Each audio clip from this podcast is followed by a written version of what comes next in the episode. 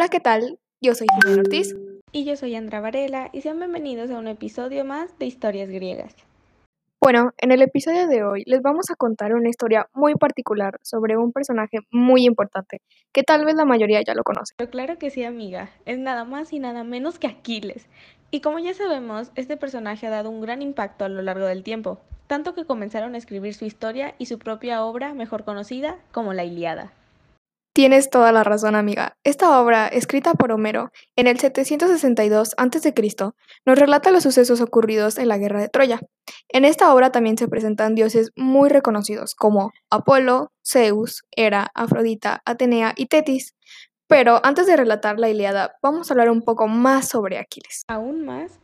No, pues sí, vamos potentes con esto, ¿eh? Claro, amiga, o sea, no vamos a relatar toda su biografía, solo lo necesario para entender esta obra.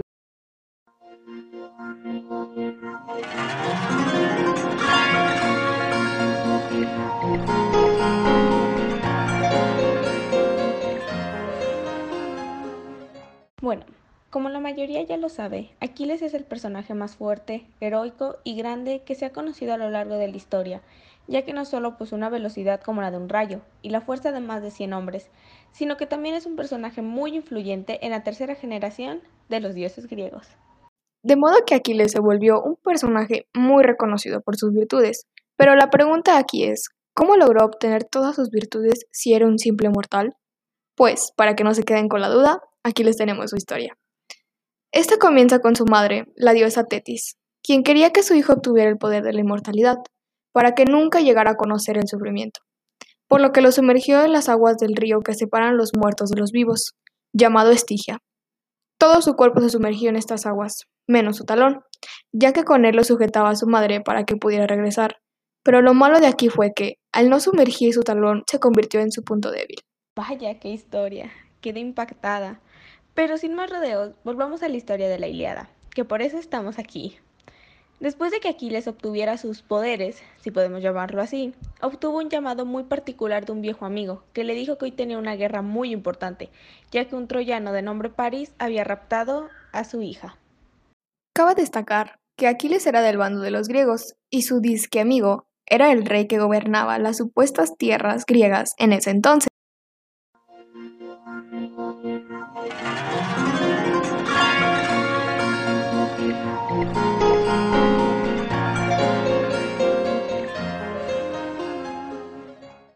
Continuando con nuestra historia, Aquiles aceptó la oferta del rey con la condición de que pudiera llevar a su mejor amigo Patroclo y su esclava de confianza.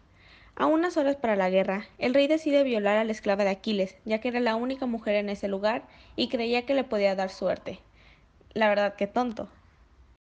Al enterarse Aquiles, se llena de furia y de enojo, por lo que se rehúsa a pelear, y decide profanar con los dioses para que no ganara la batalla, y vaya que le costó al pobre de Aquiles. Sin Aquiles, todos sabían que iban a perder, por lo que Patroclo se pone su armadura y finge ser él para intimidar. Su plan salió exitoso por un tiempo, hasta que Héctor, hermano de París, lo mata. Todos corrieron a informar a Aquiles, para que con su enojo saliera a pelear. Aquiles furioso mata a Héctor con la nueva armadura que le proporcionó su madre, pero desgraciadamente los griegos perdieron la batalla.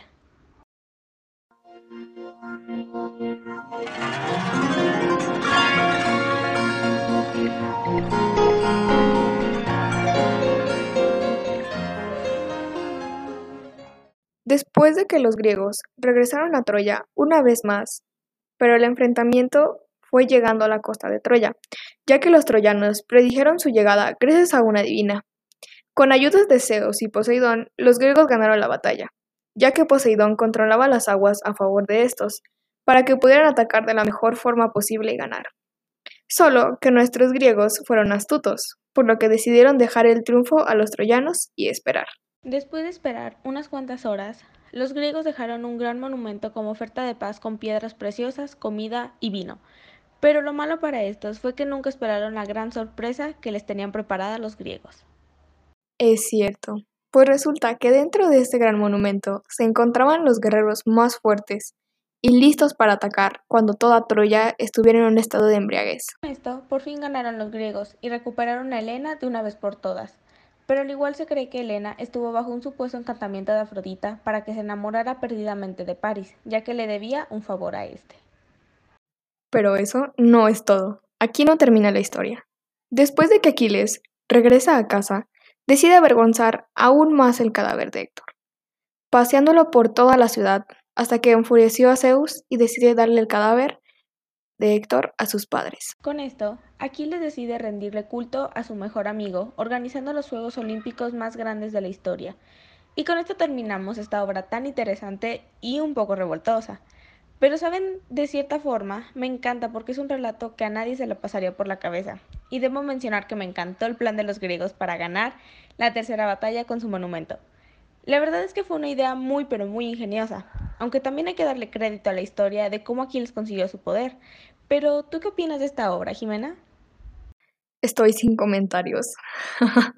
es que me quedo de wow. O sea, cada vez me quedo impactada con estas historias tan heroicas y me encanta el enfoque que le dan a Aquiles y la forma en que se desarrolla todo.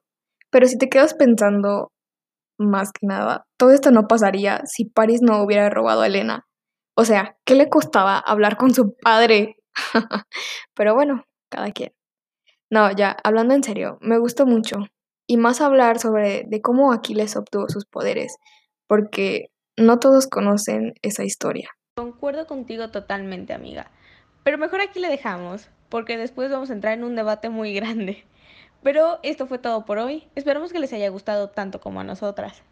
Sí, y no se vayan, porque aún falta más por conocer. Yo soy Jimena Ortiz. Y yo soy Andra Varela, y esto fue Historias Griegas.